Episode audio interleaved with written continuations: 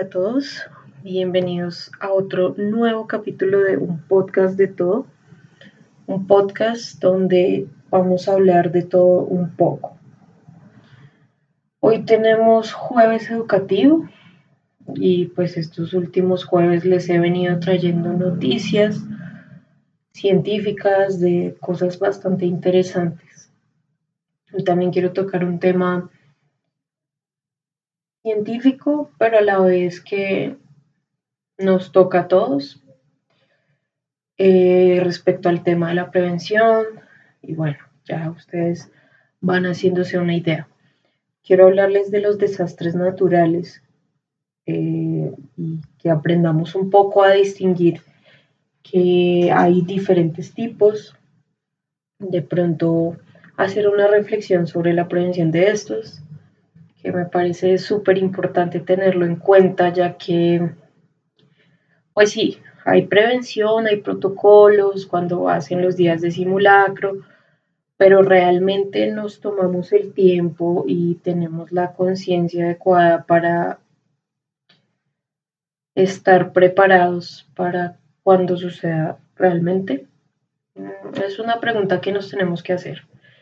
Y nunca hay que dar por sentado nada el hecho de que no haya pasado un terremoto en el lugar donde vivamos por mucho tiempo, un terremoto o no sé, si vivimos cerca a un, volcán que no haya erupcionado mucho tiempo, no quiere decir que no lo vaya a hacer en el futuro. Siempre hay que estar preparados y siempre hay que seguir los protocolos.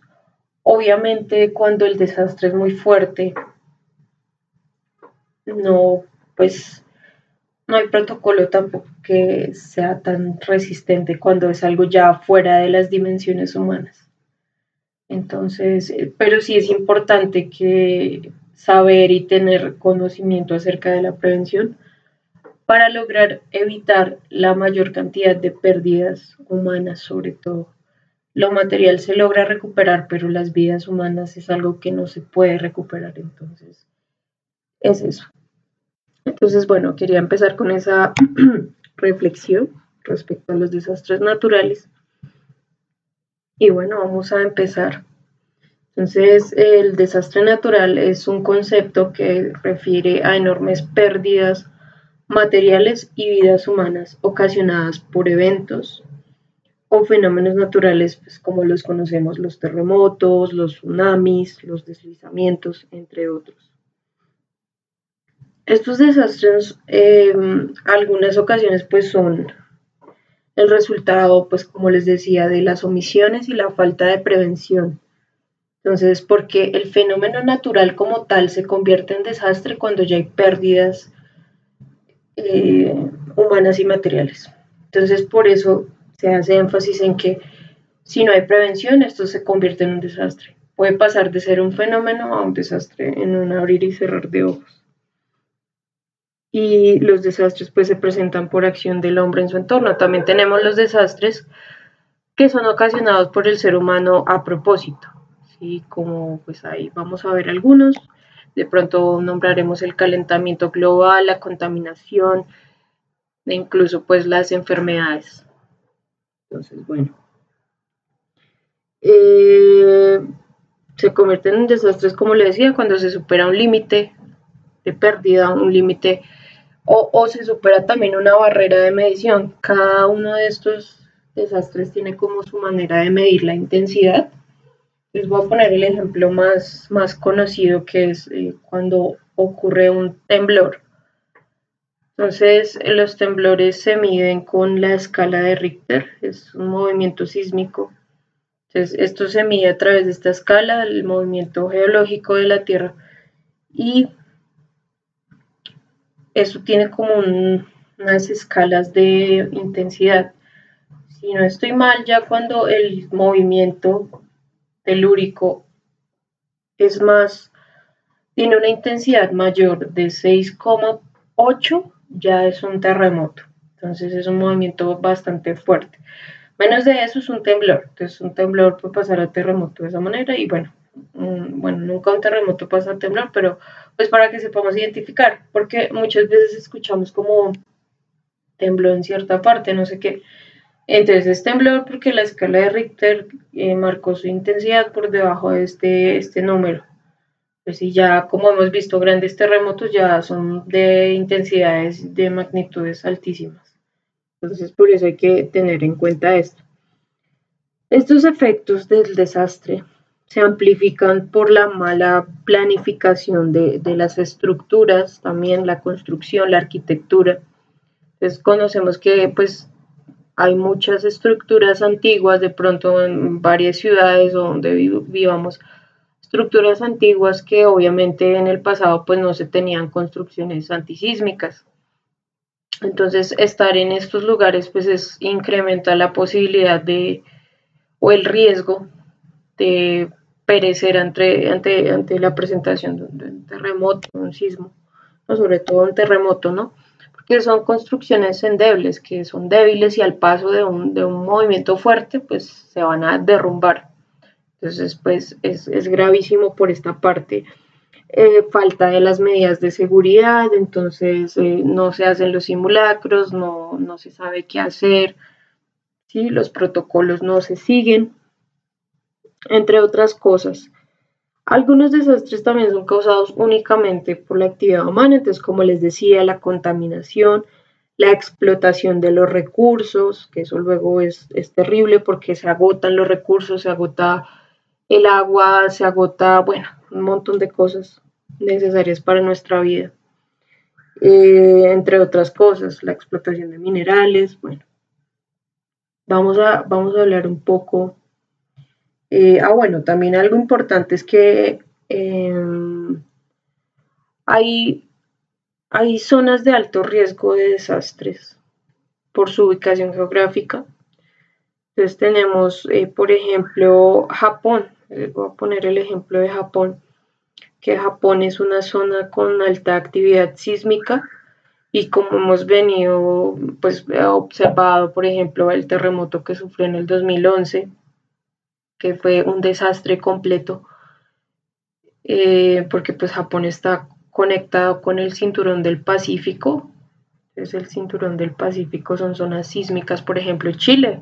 Chile también es una zona de, alta probabilidad sísmica porque está conectado, imagínense el mapa del mundo, entonces está, va desde Sudamérica, desde Chile, entonces recorre todo, toda esa extensión Incluso pasa pues por una parte de Estados Unidos al norte, lo que es Los Ángeles, que es la costa pacífica, y luego da la vuelta y eh, envuelve a Japón. Obviamente son kilómetros y kilómetros y kilómetros porque pues Japón y, y pues el continente americano no es que esté muy cerca, ¿no? Pero los une el cinturón del Pacífico, lo que hace que estas zonas sean de, alta intensidad sísmica. Pues no sé si hemos escuchado, yo por lo menos escucho cada rato que, en, Chile tiembla mucho, por ejemplo, porque es una zona de alto movimiento. Y pues en Japón ya vemos lo que sucedió. Sucedió el, peligro, digamos, también. Japón es, es una isla rodeada por puro mar, océano. Entonces, el peligro también de los desastres naturales cuando son muy fuertes es que pueden ser secundados por otros. ¿A qué me refiero? Entonces, por ejemplo, si seguimos con Japón en marzo del 2011, hay muchos videos aterradores de, lo que sucedió. Entonces, primero, un terremoto magnitud, no recuerdo bien, pero creo que fue por encima de los 9 punto algo, eso es algo tremendo. La Tierra se sentía como el fin del mundo. Entonces, después de ese movimiento tan fuerte, se generó unas olas inmensas. Entonces, cuando se generan olas inmensas, ¿qué sucede? Pues sucede un tsunami que arrasó con todo. Y a causa también de ese terremoto y del tsunami, se generó una emergencia nuclear, porque pues allá tienen una planta nuclear. Hagan de cuenta ustedes como, como en Los Simpsons parecido, bueno, como Chernobyl también, que se, se trabajaba con la, con la, energía nuclear, entonces tenían su planta nuclear, con, pues esto, esto generó que, que hubiera emergencia, creo que los, no recuerdo cómo son los nombres de, de los, los reactores, si no estoy mal, si los reactores, hubo daño en los reactores y esto generó pues la liberación anormal y peligrosamente alta de radiación. Entonces, aparte de esas secuelas tan brutales, entonces casas destruidas, eh, totalmente todo desolado por las olas, por el movimiento, vienen estas consecuencias de, de la radiación que dejan marcas de por vida. Entonces, pues la exposición peligrosa durante mucho tiempo a radiación, pues te va a dejar secuelas como pues, incluso cáncer, se van deteriorando los órganos, la piel, eso es algo demasiado peligroso. Entonces, eh, pues no, ya vimos el ejemplo de, de Chernobyl, lo que sucedió en el 86 con la planta nuclear, que eso fue un desastre total y ese lugar todavía está abandonado a la fecha de hoy porque fue tanta la radiación que el sitio se volvió inhabitable y ese sitio no podrá ser habitable de tanta radiación, si no estoy mal, por lo menos dentro de 100 años, si no estoy mal, y creo que es un poquito más. Entonces, para darnos cuenta de, todas esas consecuencias que suceden en los desastres naturales. Eh, es algo que hay que tener en cuenta. Y otra comparación que también surge a través de, de, este, de esta reflexión es que también tenemos que, digamos, Japón es un país de primer mundo que a pesar de que pues hace, fueron hace ya 10 años de esa tragedia, y a pesar de que vivió todo eso, ha logrado construirse porque pues tienen tecnología, tienen herramientas, tienen, es un país de primer mundo con la economía suficiente para levantarse.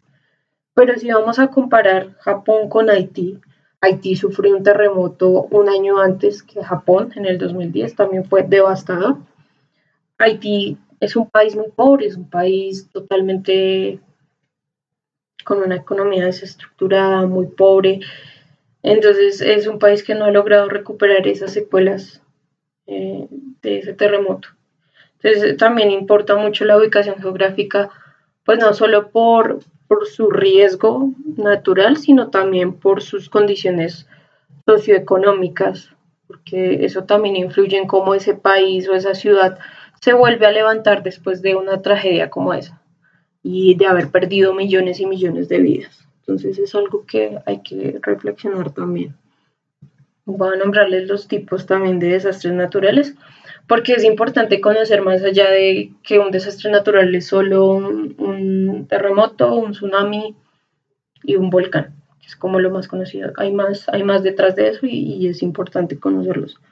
Entonces, por ejemplo, tenemos la avalancha, que es un deslizamiento brusco de material, entonces ya sea hielo, roca, suelo, bueno, y se deslizan por una ladera, generalmente pues en una montaña, entonces son de piedras, polvo, traen, traen, es como, como una bola de nieve de muchas cosas.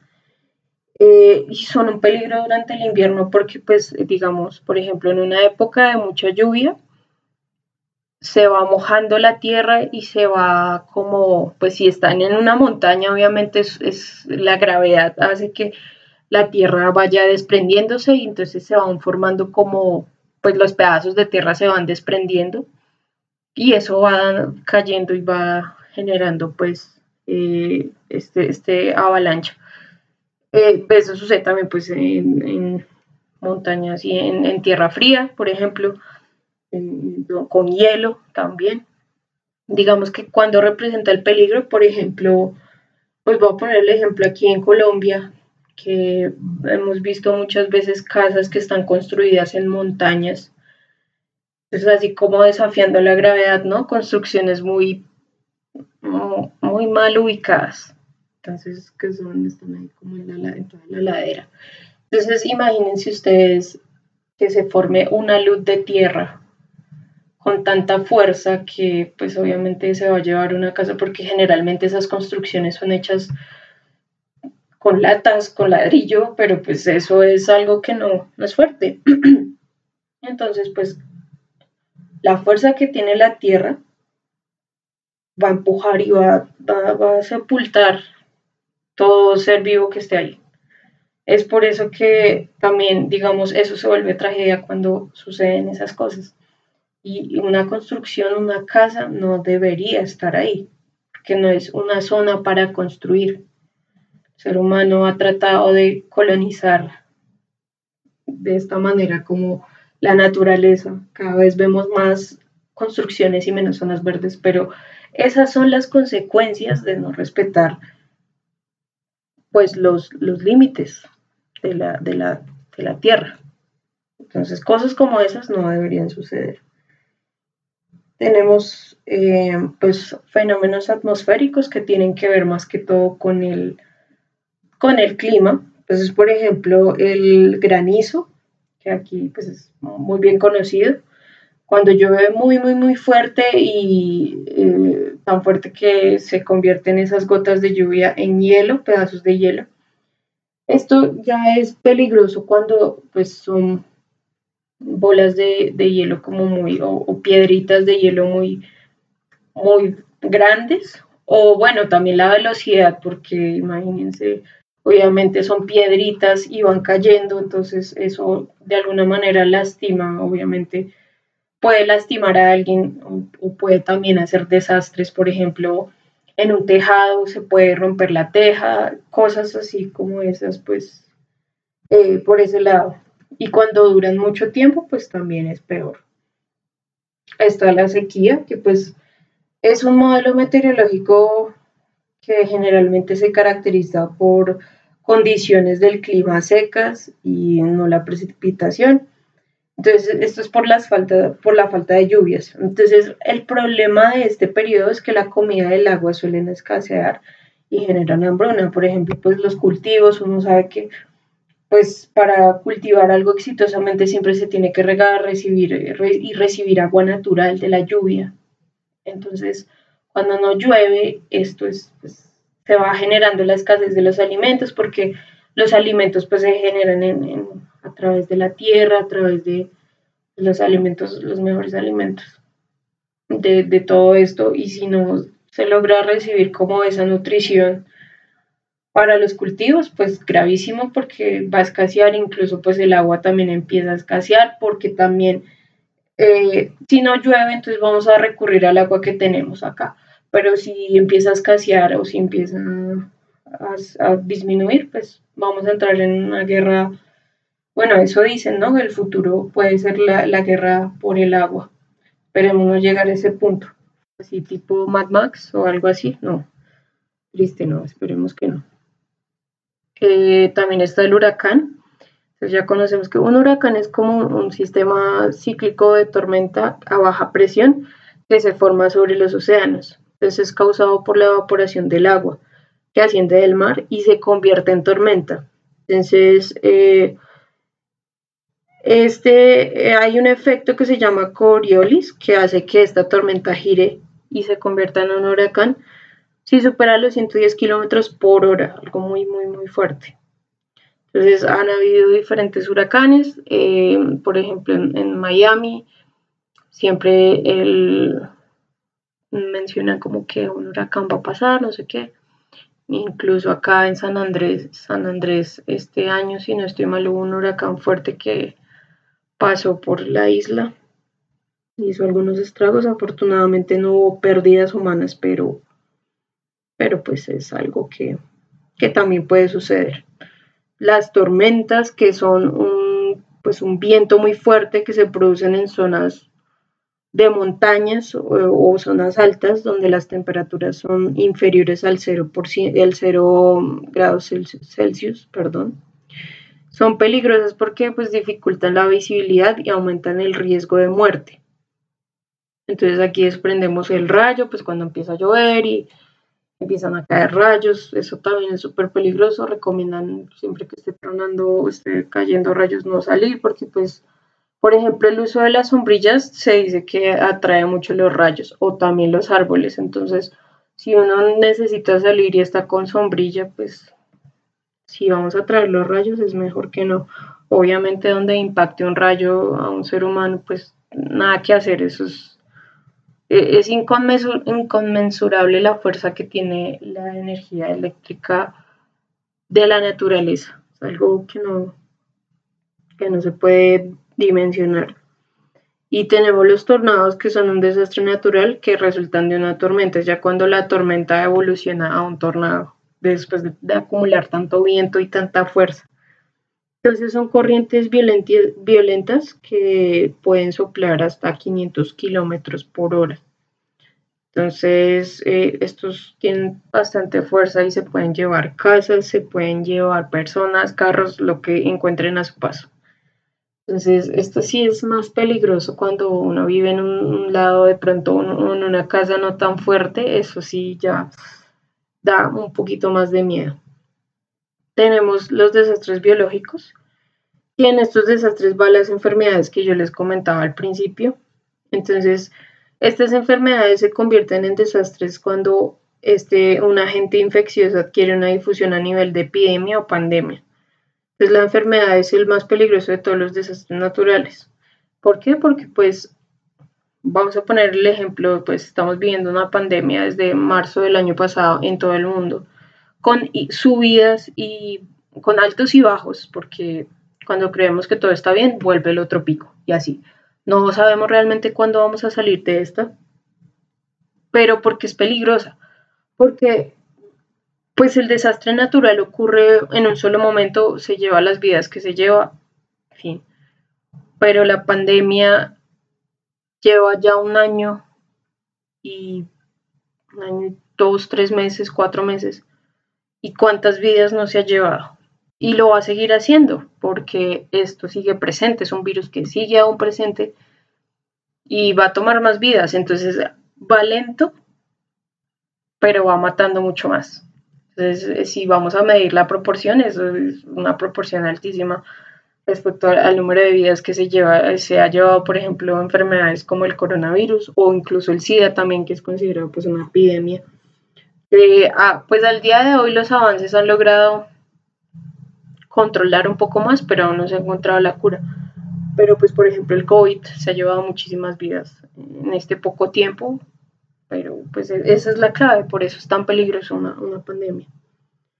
Ya tenemos las erupciones volcánicas, que pues los volcanes son aberturas o grietas en la corteza terrestre a través de las cuales pues se puede producir la salida de lava o gases tóxicos que pueden explotar arrojando al, al aire grandes bloques de tierra o roca. Entonces, esto es lo que conocemos como la erupción de un volcán. Sumamente peligroso porque la es, es, temperatura caliente del núcleo de la Tierra que emerge por el aire entonces, imagínense ustedes, es como estar botando toda esa lava y obviamente es como tener un vaso. Entonces, uno va regando, va regando hasta que el vaso llega a su límite. Cuando el vaso llega a su límite y le seguimos eh, echando agua, pues ¿qué pasa? Pues se va a regar así tal cual. Entonces, el volcán va a botar esa lava pues en, su alrededor. Y aparte arroja esas rocas eh, hirviendo de lava caliente. Entonces, hay peligro por lado y lado. Desastres con volcanes, pues tenemos el, el de Pompeya, eh, hace mucho tiempo, no recuerdo, eh, eso fue la época de Cristo, bueno, no sé si fue la época de Cristo, fue cercano, antes o después de Cristo, más o menos, si estamos hablando siglo 1 o 2 de nuestro tiempo, no recuerdo bien, ese volcán pues explotó tremendamente mató muchas personas. Bueno, no recuerdo si fue antes de Cristo o después de Cristo, pero fue una época así, más o menos, civilización romana. Eh, hagan de cuenta ese, ese tipo de, vida y esas épocas. Y aquí en Colombia, pues el Nevado del Ruiz que se llevó a Armero, se llevó Armero en el 85, 86, si no estoy mal. Eh, pero fue una tragedia que marcó eh, este país. Y lo recordamos como con mucho respeto. Eh, fue, fue algo, bueno, hay muchos documentales, hay muchas, em, muchas, muchas, muchas documentación respecto a eso, pero, pero pues es, es, una tragedia que marcó este país profundamente y, es algo que, que siempre quedará marcado en la memoria porque pues dejó muchas vidas y, muchas pérdidas, muchas cosas, entonces bueno. Y ya pues tenemos los dos últimos protagonistas que son el terremoto y el tsunami. Entonces un terremoto pues se da por el movimiento de las placas tectónicas de la corteza terrestre. Entonces en la superficie se manifiesta por un movimiento sacudida del suelo, entonces daña las estructuras mal construidas, como ya lo hemos dicho, e incluso pues los más fuertes destruyen a las construcciones más poderosas, más, más mejor diseñadas. Entonces también, tampoco estamos exentos. Lo más importante es saber cómo prevenir, eh, saber cómo nos, nos, resguardamos, saber cómo sobrevivir, protocolos de, de prevención. Y el tsunami es un, maremoto, es una ola gigante de agua que alcanza la orilla, tiene generalmente gran altura. Entonces, son olas gigantes que se van formando por el movimiento, eh, por el movimiento del subsuelo marítimo o a veces por los mismos terremotos. Entonces se mueve la tierra y pues se genera ese sacudón en el agua que hace que se vayan generando las olas. Entonces, olas locas de no sé cuántos metros. Eh, entonces, es algo, es algo bueno. Ya cuando uno ve una ola de más de 30 metros, ya uno sabe que está perdido, a no ser que uno se suba a un edificio muy alto que esté bien construido. Pero es algo que complicado de sobrevivir y también es complicado de prevenir. Entonces, bueno, pues eso era todo lo que les quería contar hoy para este jueves educativo, también de reflexión, importante aprender respecto a estos temas. Eh, consejo, pues ya como les dije, aprendámonos los protocolos de seguridad, hagamos caso a los simulacros, hagamos caso a la información que nos brindan, porque uno nunca sabe cuándo tiene que enfrentar un desastre de esos y es mejor pues saber que podemos hacer todo lo posible por por reducir las pérdidas humanas, empezando por nuestra propia vida y la, de nuestra familia, eh, a tener que, no, a no saber qué hacer en un momento crítico, que eso también genera pues un poco la, confusión y, y incluso puede resultar peor los efectos del desastre. Entonces, bueno, espero que hayan disfrutado este espacio, que hayan escuchado todo esto. Les envío un abrazo y nos vemos en otro nuevo capítulo de un podcast de todo.